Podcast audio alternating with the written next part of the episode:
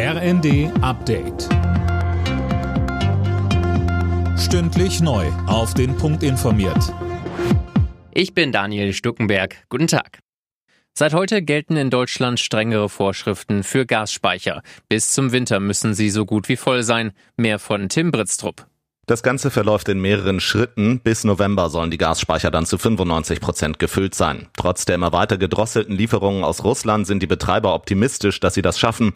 Grund dafür ist, dass die Versorgung mit Flüssiggas aus anderen Ländern läuft. Vor dem Hintergrund steigender Preise und der geplanten Gasumlage sieht Wirtschaftsminister Habeck auch weiter Gesprächsbedarf in Sachen Entlastung. Dabei hat er mittlerweile auch Normalverdiener im Blick.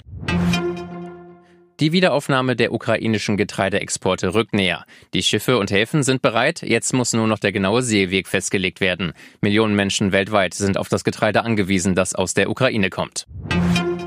Der Tankrabatt ist offenbar weitgehend an die Kunden weitergegeben worden. Das geht aus einer Studie des Leibniz-Instituts für Wirtschaftsforschung hervor. Mehr von Linda Bachmann.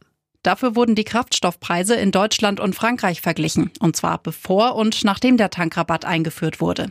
Im Mai waren Diesel und Benzin demnach in Deutschland teurer. Ab Juni drehte sich das Verhältnis dann um. E10 war daraufhin im Mittel 28 Cent pro Liter billiger als in Frankreich. Das ändert aber nichts daran, dass die Forscher die Maßnahme kritisieren. Sie helfe eher Wohlhabenden und halte nicht dazu an, weniger Benzin und Diesel zu verbrauchen. In den USA ist eine Golduhr, die Nazi-Diktator Hitler gehört haben soll, für über eine Million Euro versteigert worden.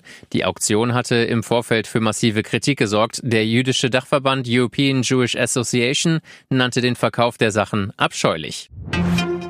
Heute startet der DFB-Pokal in die neue Saison. Zum Auftakt gibt es vier Spiele, darunter Dynamo Dresden gegen Stuttgart und 1860 München gegen Dortmund. Meister Bayern und Pokalsieger Leipzig steigen erst später ins Geschehen ein, weil sie morgen um den Supercup spielen. Alle Nachrichten auf rnd.de